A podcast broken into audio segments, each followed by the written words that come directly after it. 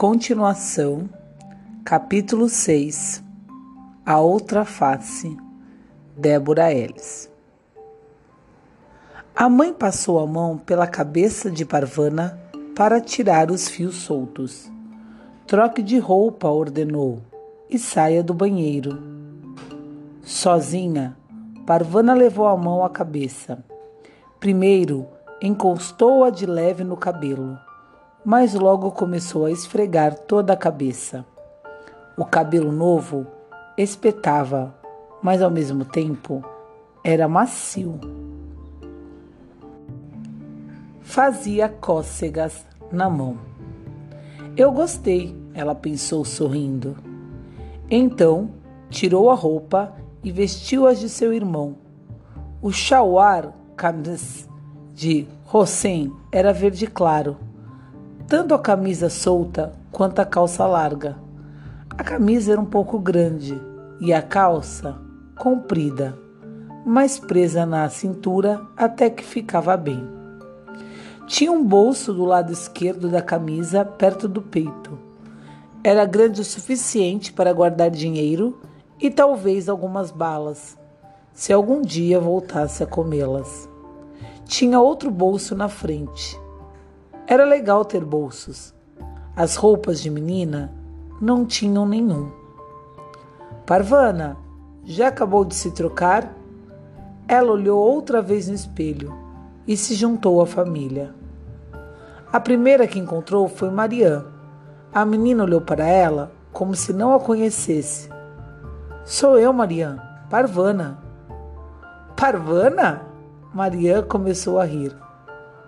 Hussein, murmurou a mãe. Você é menos feia como menino do que como menina, Nori apressou-se em dizer antes que a mãe começasse a se lembrar de Hussein e voltasse a chorar. A senhora Vera se adiantou. Você ficou muito bem. Vista isso, disse a mãe, entregando-lhe um gorro branco todo bordado. Talvez nunca mais pudesse usar outra vez seu chauar camisé vermelho mas ganhar um gorro novo em seu lugar.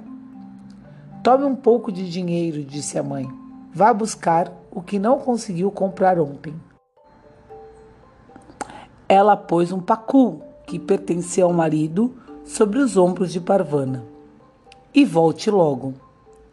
Parvana guardou o dinheiro no bolso, calçou as sandálias e esticou o braço para alcançar o seu chador. Não vai precisar disso, Noria lembrou.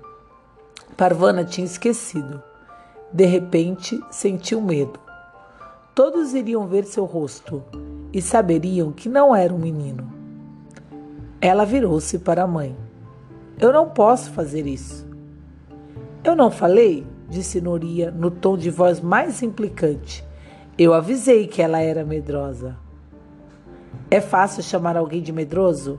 Quando você está salvo dentro de casa o tempo todo? Parvana respondeu e saiu batendo a porta. Na rua, a todo momento, achava que alguém apontaria para ela e gritaria que aquilo era uma farsa. Ninguém apontou. Ninguém prestou a menor atenção nela. Quanto mais a ignoravam, mais segura ela se sentia.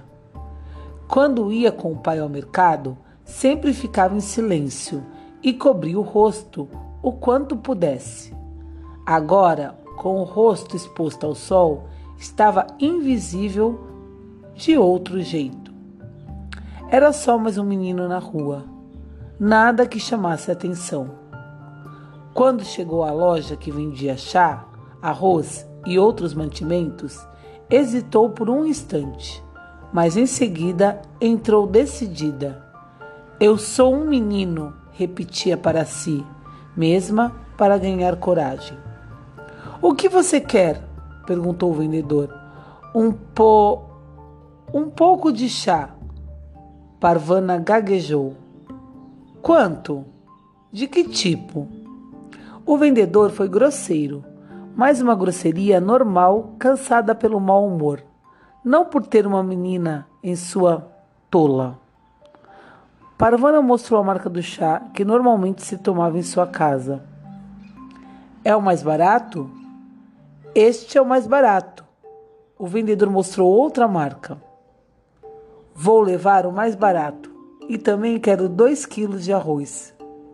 Nem precisa dizer que quero o mais barato, pão duro. Parvana deixou a loja com o chá e o arroz, muito orgulhosa de si mesma. Consegui, murmurava. As cebolas estavam baratas na barraca de verduras. Comprou algumas. Veja o que eu trouxe, Parvana exclamou ainda na porta. Eu consegui. Fiz as compras e ninguém me perturbou.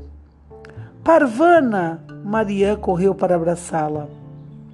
Parvana abraçou com as compras ainda nos braços. A mãe tinha voltado ao tochá, estava de costas, virada para a parede.